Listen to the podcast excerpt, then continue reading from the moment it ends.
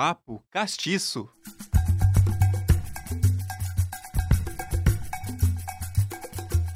O legado da cultura negra é a resistência. A realidade atual nos leva a refletir sobre as dívidas sociais que o país e nós, como sociedade, temos em relação à igualdade entre negros e não negros. Eu me chamo Sandy Lília da Silva, você está no Papo Castiço. Estamos diretamente aqui dos estúdios da Rádio Uninter, a rádio que toca conhecimento, aqui integrada à redação da CNU, da Central de Notícias Uninter. Aqui nós conversamos de forma leve, de forma genuína, trazendo para a superfície assuntos que envolvem a pluralidade existentes nas raízes históricas da nossa população, com diversidade de ideias e pensamentos nos debates, valorizando, divulgando e desmistificando a cultura negra no nosso país. Hoje nós vamos papear sobre o lugar da cultura negra no Paraná. A nossa convidada é a Luana Mello. Ela é ativista, produtora cultural, artista visual, modelo e empresária. Seja muito bem-vinda, Luana. Obrigada, Sandy. Olá a todos e todas. É um prazer ter você com a gente. Obrigada. muito bom. Falando um pouco mais sobre essa gata garota aqui, a Luana, ela está no último ano da graduação de Artes Visuais pela Universidade Federal do Paraná. Ela é fundadora da ARCNT, Arte, Vida e Racialização na Contemporaneidade. Um projeto que surgiu em julho de 2020, em meio ao caos da pandemia, né? Com o intuito de conectar o campo artístico, trazendo conteúdos, discussões sobre a arte, a vida e a racialização. A Luana também participa do coletivo chamado Ero Ere, um grupo de artistas negras que promovem a arte unidas por um vínculo ideológico, afetivo e ancestral. Além disso, ela trabalha na Caixa Cultural e também administra o Luz Brechó, o Luz Brechó uma loja virtual. Não sei quantas horas no dia tem o dia de Luana, para tantas atividades que ela está envolvida, não é, Luana? Nossa! que currículo, é uma hein, moça? correria. é uma correria, Sandy. E a gente ficou muito feliz que você encontrou um tempinho aqui para nos ajudar a desmistificar essa, esse local né, uhum. da cultura negra aqui no nosso estado. Uma temática muito importante da gente uhum. conversar e esclarecer através do teu óculos, do teu viés uhum. que você tem para trazer aqui para a gente. Bom, Luana, fazendo um recorte aqui, vamos trazer um pouquinho de dados para o pessoal? Uhum. Então, segundo dados divulgados em 2021 pelo governo do estado do Paraná, existem 38 comunidades quilombolas certificadas pela Fundação Cultural Palmares aqui no nosso estado. Outro dado de 2018, divulgado pelo Instituto Brasileiro de Geografia e Estatística, o IBGE, nos traz que 34% da população negra paranaense era negra ou pardos, enfim. Isso fazendo um recorte ainda mais aprofundado, chega a um terço da população do nosso estado. Ainda sem políticas públicas específicas e com toda a narrativa histórica pautada na valorização da imigração europeia, esse estado, a negação da memória negra ainda molda a construção de uma identidade regional que está sustentada no esquecimento da presença da população africana e dos todos os seus descendentes, né, Luana? Certo. Vamos iniciar nossa conversa? Vamos. então vamos lá, Luana. Uhum.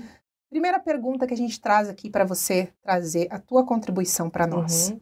Como a herança cultural do Paraná é afetada pela política de embranquecimento que é vivenciada no Estado com a imigração europeia e a negação das nossas raízes? Como que você vê isso, por favor? Uhum. É, então, Sandy, você trouxe bastante dados, eu achei extremamente importante esses dados. Quando a gente fala de herança cultural, né, principalmente aqui no Paraná, é da onde vêm essas referências. E a gente tem muita referência desde a época do colonialismo aqui, desde a arquitetura, instituições museológicas, instituições é, de galerias, até no fomento dentro da universidade que a gente aprende, o que é trazido. São diversas questões que esse embranquecimento está alastrado. Entende? Tem uma, uma notícia que ocorreu há pouco tempo sobre a estátua da Emerenciana, da Emerenciana Cardoso Neves. É, inclusive, foi uma pesquisa em que a Eliana Brasil, que é uma artista negra também, que faz parte do coletivo Heroeire, é, trouxe né, em pesquisa, é, saiu também em divulgação, que ela era uma artista negra e trabalhava na época, só que ela não teve reconhecimento, não teve nem nome. Ela era Maria Lata d'Água, que era foi dado o nome ainda, né, pelo, pela pessoa que, que governa o nosso estado. E estava lá como Maria Lata d'Água e ninguém conhecia, ninguém sabia de onde ela veio. Então a Eliana trouxe esse resgate. Então acho que a importância também de estar unidas em coletivos e da gente ter esses momentos assim, onde a gente pode trazer conhecimento de fora e pesquisar sobre, tem muita coisa aqui em Curitiba que é fruto é, ancestral nosso entende? Que, infelizmente, o embranquecimento, ele faz com que a gente, com que apague tudo. Então, a gente fica conhecendo sempre lugares, assim, com nome de pessoas brancas, é, é, tais lugares, vamos ali naquele lugar, como que é o nome do lugar, espaço? Você vai ver Guido Viário, tem vários painéis Poti por aí, tem Museu Skannermeyer, entendeu? E é sempre nessa figura, então, o embranquecimento da nossa herança cultural é bem nítido aqui. Então, esse reconhecimento, esse dar nome, essa lembrança, lembrança de marca de... Uhum. ainda não é tão estabelecida não, como o necessário uhum. no nosso próprio estado. Uhum. Ok. Bom, ainda que tenha havido esse processo de apagamento de certas culturas, Luana, é inegável a influência da herança negra na nossa cultura, no desenvolvimento econômico, uhum. na política, nas artes, que é o teu métier. Então, você poderia destacar elementos em que você percebe essa influência da nossa cultura, por favor? É, com relação a, ao processo de pagamento dessas culturas e tudo. Trazendo para o teu recorte da uhum. tua realidade de produtora cultural, né? De, uhum. de, de, peça importante uhum. na caixa cultural, enfim. Uhum. Então, desde quando eu entrei na universidade, né, que foi no período de 2018, eu vinha percebendo muitas coisas, inclusive a página, né, o RCNT, ele surgiu fruto disso. Então, eu percebia muitas, muitas coisas ao redor, dos espaços que eu ia, nas aberturas de exposição, quem são as pessoas que estavam ali, quem, quais cargos é, pessoas pretas tinham, não, entende? Então, isso eu fui analisando, fui observando em 2020, bem na época assim da pandemia, eu falei, gente, eu preciso trazer um destaque, eu preciso fazer com que a gente tenha um local onde pessoas pretas se sintam confortáveis para falar, que as pessoas entendam quem são elas, de onde elas vêm e o quão importante é o papel delas sabe? dentro da sociedade, para a cultura e para a arte, né? principalmente aqui. Tem muita artista curitibana que tem muito fomento de pesquisa, produção, e tá o tempo todo ali fazendo mil coisas, né? Nem você falou como que a gente acha um tempo para fazer. Eu acredito que você também, Sandy, deve estar tá cheio de coisas para fazer, porque a gente se molda em mil personagens para tentar ocupar um espaço e fazer com que daqui cinco, seis anos a gente deixe um legado para as próximas gerações. Eu acredito muito nisso, nessa, nessa linha de, de observação. Você quer trazer um pouco mais sobre esse teu projeto que você fundou? Um uhum. pouco mais de detalhes para nós? É, então, ele iniciou numa live que a gente teve com alguns artistas negros, uma já era formada, e a gente estava falando sobre como que funcionava o meio acadêmico. Artistas de que vertente? É, artista, um era grafiteiro, o outro é pintor, e uma outra artista, ela, ela é professora, tá? Na licenciatura. E a outra formada também, licenciatura Eliana, mas ela atua com produção também e trabalha com outra, em outra área também. Então começou com essa live, a gente falando do processo acadêmico e falando sobre coisas que tinham e não tinham dentro da universidade, que era importante, né? Como assuntos decoloniais, como matérias específicas para abordar sobre arte negra, enfim. Então, a partir dessa live, eu comecei a fazer outras lives e, e criei a página.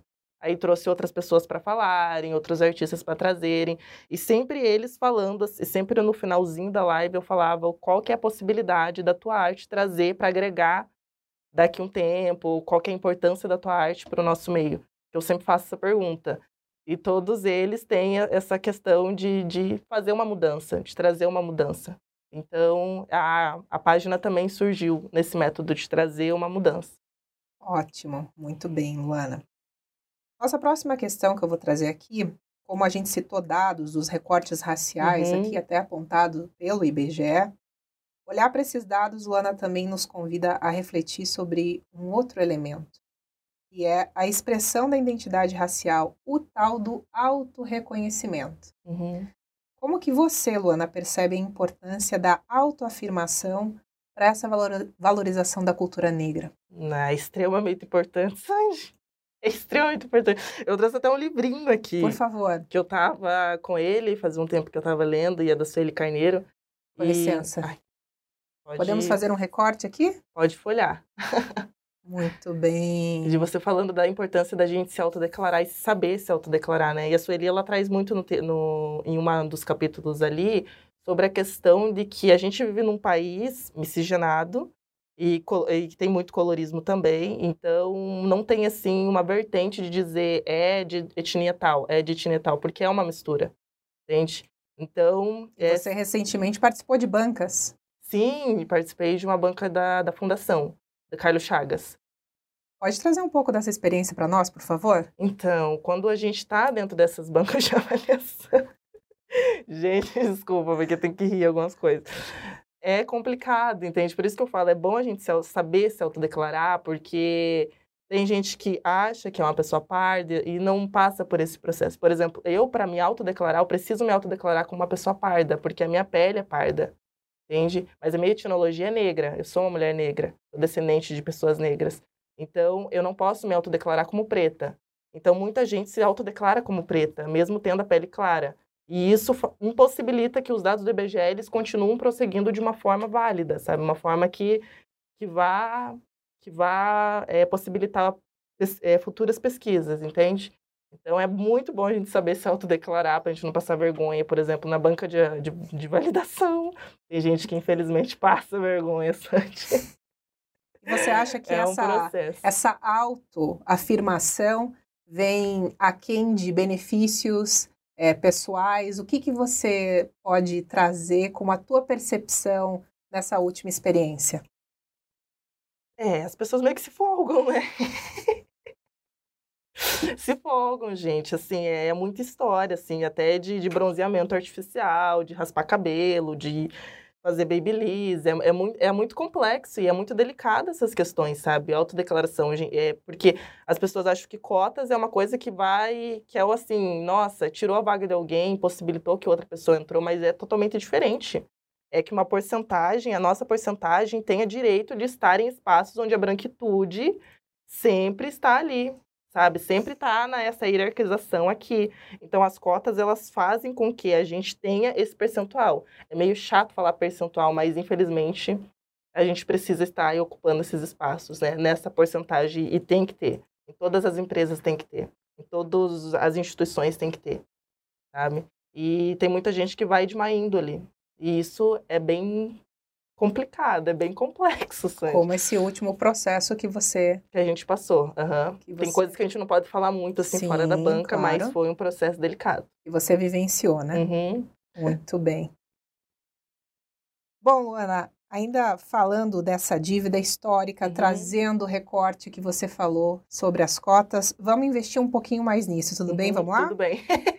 Então, assim, falando dessa dívida histórica que o nosso país tem com as populações que foram escravizadas Uhum. e tiveram todos os seus direitos tomados, bom, quando falamos de ações afirmativas, Luana, estamos tratando de uma forma de reparação histórica dessa dívida, você concorda? É, mais ou menos. Ok, vamos Tá aprofundar um bom. pouquinho mais. tá bom.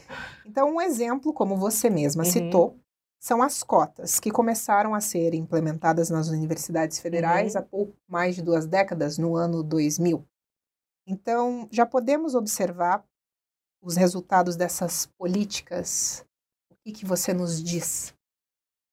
É, eu acho que reparação histórica é uma palavra meio delicada, assim, muitas vezes, assim. Eu não utilizo muito reparação histórica, mas eu utilizo como fundamento. Isso é muito fundamento, sabe? A gente observar algumas coisas é fundamental, então vem de fundamento. E com relação às políticas, né, é, das universidades federais, eu participei de um projeto de pesquisa, o PIBS. E no PIBS tinha vários dados de alunos negros, é, pardos, indígenas, que entraram por cotas dentro da universidade.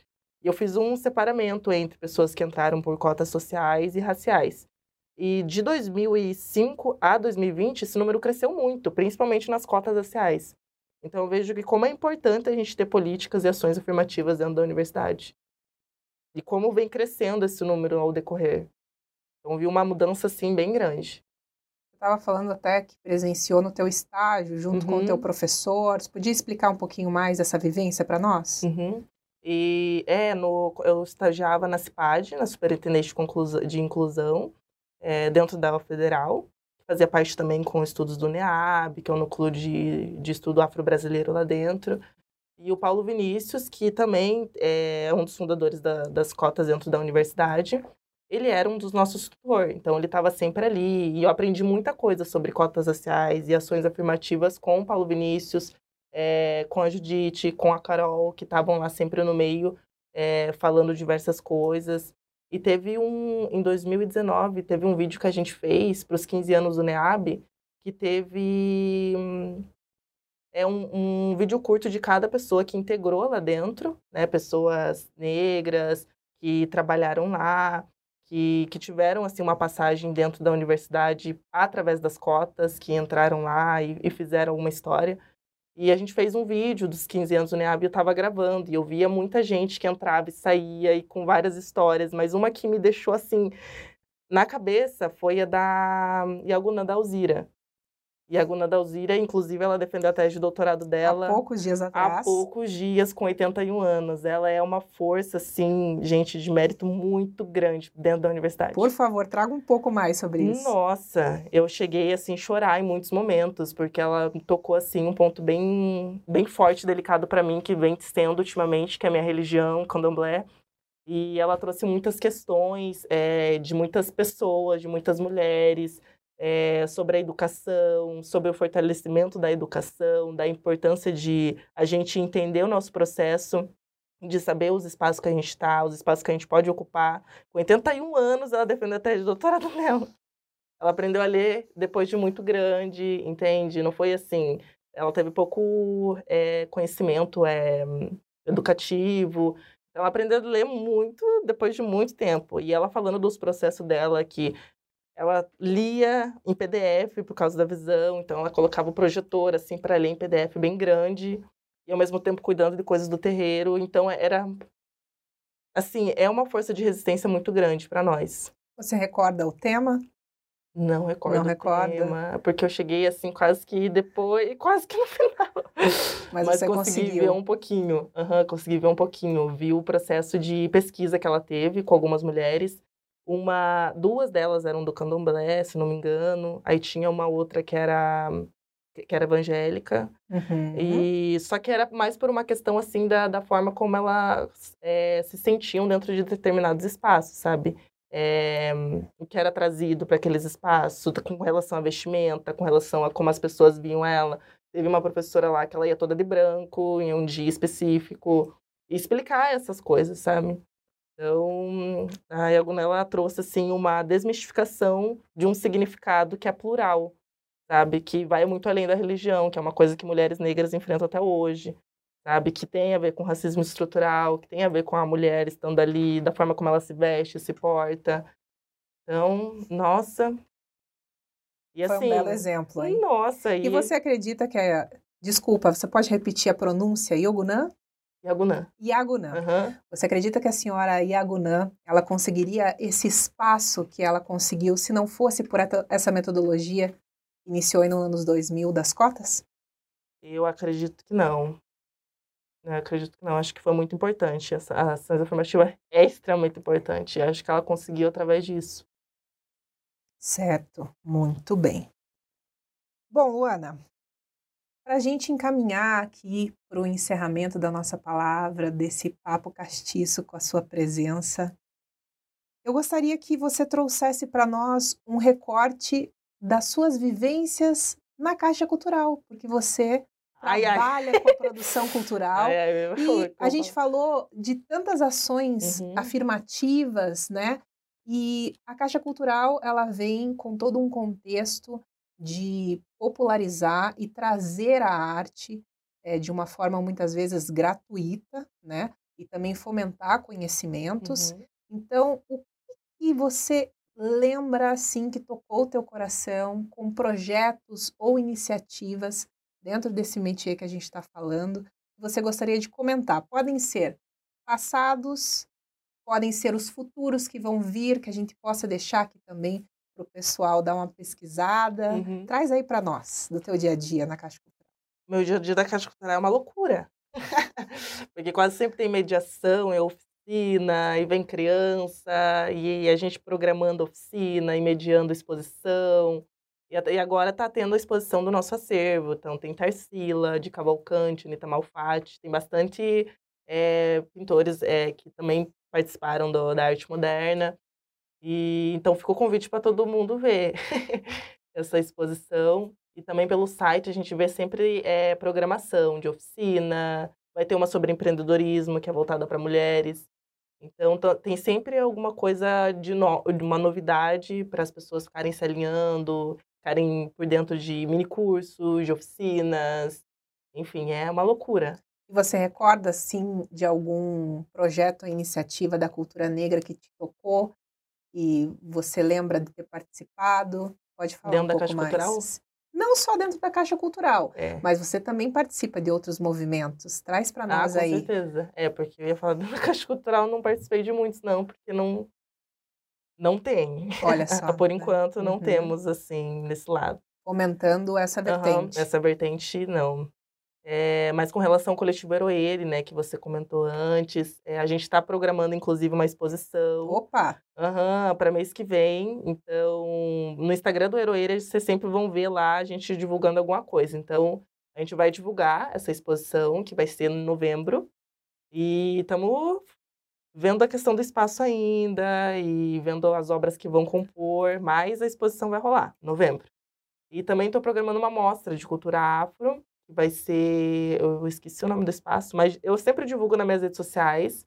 E vai ter lá oficinas, vai ter roda de conversa sobre matriz africana, vai ter roda de conversa sobre cultura negra aqui no cenário curitibano, é, oficina de pintura sensorial que eu vou dar, inclusive.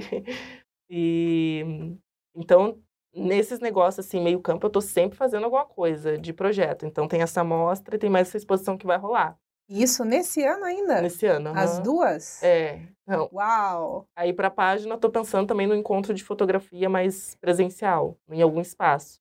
Então, para encontrar assim, um espaço, eu preciso ir atrás e escrever um script, mandar para a instituição, perguntar se teria como fazer. Às vezes não tem como. Muitas vezes não tem patrocínio. Então, eu busco muito assim um patrocínio, assim, futuramente. Um espaço físico, é, um vínculo com outras instituições que, possam vir para a gente é, trazer, dar um cachê para os artistas que vêm, que eles sempre vêm com um âmbito de trazer o conhecimento, o trabalho deles, sabe? Então é bom a gente também dar um, um cachê e fazer com que eles voltem de volta, entende? É uma coisa que eu busco fazer futuramente com a, a RCNT. Então vamos retomar aqui para que o pessoal tenha como acessar. Uhum. Em novembro, a ARCMT, e você é fundadora, vai realizar qual evento? Então, em novembro vai ser Coeroeire. Perdão. que a gente então... vai ter a exposição. Ah, okay. A gente ainda não sabe o local definido, mas a gente vai divulgar no. Qual é o arroba? É arroba Eroeire. Okay. No Instagram. Aí a gente vai divulgar. Uhum. vai divulgar a chamadinha lá bonita. Vai ter roda de conversa, inclusive. E vai ter também essa mostra cultural, mas ela não é vinculada com a arte e racialização. É, com a página vai ser outro encontro que eu vou tentar fazer em dezembro ou nesse mês ainda, que é o encontro de fotografia. É, é, é, muita coisa, Sandy, que a gente fica tudo... Eu imagino, até eu me confundi aqui, menina. é muita coisa, Sandy. Mas... E você quer deixar o, o, todos os arrobas onde as pessoas te encontram, os projetos, uhum. por favor? Uhum. Ai, para me lembrar todos. Mas é arroba RCNT, que é da página. Ok. É arroba Luana Melo, com que é o seu, que é o meu. Com duplo L. Uhum, arroba Eroe, então.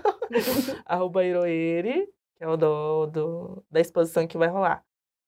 Muito e bem. de projetos, assim, também teve no início da faculdade de 2018, coletivo Africanitude. Olha. É, com a, artistas dentro da universidade, artistas negros.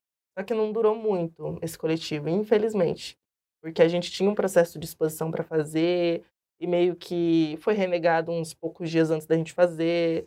Então são coisas assim, Sandy, que a gente vai pegando, vai prestando atenção. No Experienciando, decorrer. observando. Você também sabe, deve. Muito bem. E a gente passa por muita coisa para a gente chegar a um lugar que a gente consiga dar uma aliviada consiga ter voz para falar, né? Inclusive aqui, eu estou tendo um pouquinho de voz para falar. Espero que eu não tenha falado com relação ali a alguns assuntos, talvez eu tenha falado um pouquinho, uma coisa ou outra, que, que tenha saído um pouquinho do enredo, mas, assim, fico muito contente de poder estar tá aqui, tendo um pouquinho de voz para falar dos meus projetos e falar um pouco de mim, um pouco sobre o cenário curitibano aqui. Então... Sobre esses espaços, né? É importante, que, Sandy, muito que, importante. Que, como você mesma disse, uhum. como se reconhecer em Curitiba na, na cultura negra? Você olha para um lado, toda aquela cultura do da própria arquitetura, uhum. os nomes de rua, onde estamos? Onde estamos? Né? Como nos uhum. reconhecer, lutar por esses uhum. espaços de reconhecimento, trazer essa uhum. lembrança de marca desses povos. Mas tem o bom, Sandy, assim, é que tem bastante gente que está trazendo bastante bailes, assim, aqui, bailes voltados à cultura black. É, tem muita gente engajada, só que não é muito reconhecida, muito vista, entende?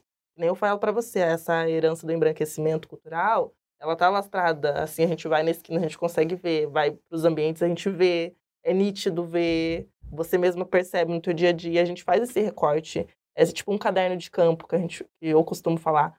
Tipo, eu sou muito observadora, então, artista visual sempre tem que ficar atenta. Então, eu observo tudo e eu percebo, gente, como que isso não tá aqui, entende? É bem complexo essas coisas, mas eu acredito que em união, coletividade, a gente sempre vai chegar lá.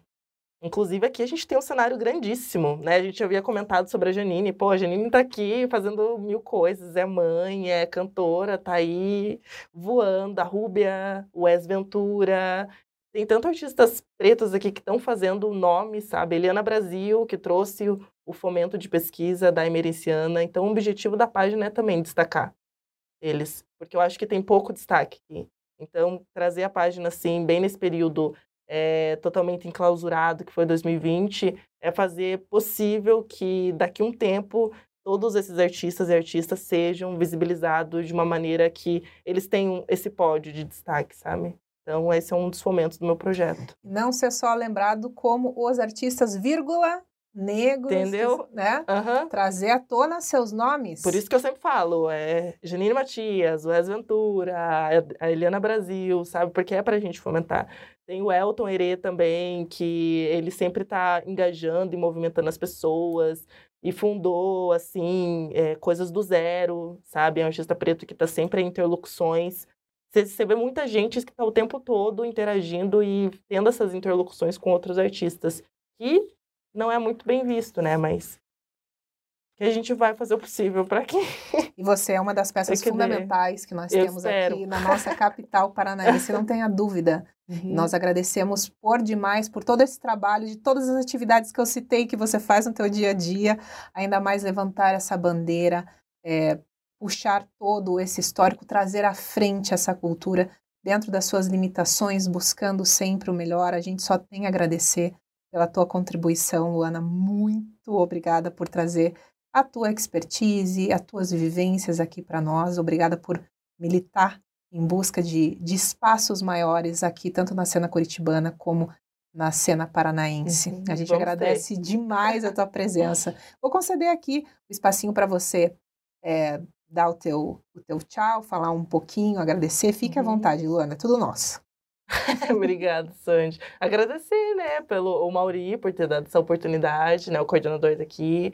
A você, obviamente, que me deixou super à vontade, né, de ir passando. E eu falei, nossa, é, tá, será que tá muito em cima da hora? Será que não tá? E você sempre dando, assim, um conforto. Então, é, muito obrigada, Sandy. Eu acho que era isso. Era para ser você que me deu uma acalmada, que às vezes eu sou muito ansiosa, sou bem acelerada, assim. Então, me deu uma calma né, me deixou confortável para falar. Aqui o espaço também foi bem acolhida, recebida. Então, muito obrigada. Que esse Papo Castiço continue. É Papo Castiço, né? Que yes. vai continuar. Gente, a Sandy maravilhosa vai trazer muita cultura aqui, muitos outros assuntos. Então, Fiquem de olho. Vamos mexer o doce. Mexer o doce. Vamos mexer o doce, né, né? e você com certeza vai uhum. poder participar de outras temáticas mais à frente, uhum. contribuindo com outras vertentes aqui, já que já passou pela, pela primeira pela largada. Primeira é, então. Agora já, já faz parte uhum. da nossa casa, né? Muito grata mesmo, Luana. Obrigada. Bom, pessoal, o Papo Castiço fica por aqui. Na próxima quarta-feira é feriado, dia 12 de outubro, né, Luana? Uhum. Então, excepcionalmente, na próxima quarta-feira, a gente não vai ter o programa, mas eu vejo você no dia 19 de outubro, todas as quartas, 10 da manhã. É um prazer estar aqui levando e conduzindo este programa, trazendo um pouquinho mais de informação e representatividade para todos nós. Muito obrigada pela tua audiência. Eu deixo um super abraço para todos. Até o próximo programa. Um beijo. Tchau, gente. Papo Castiço.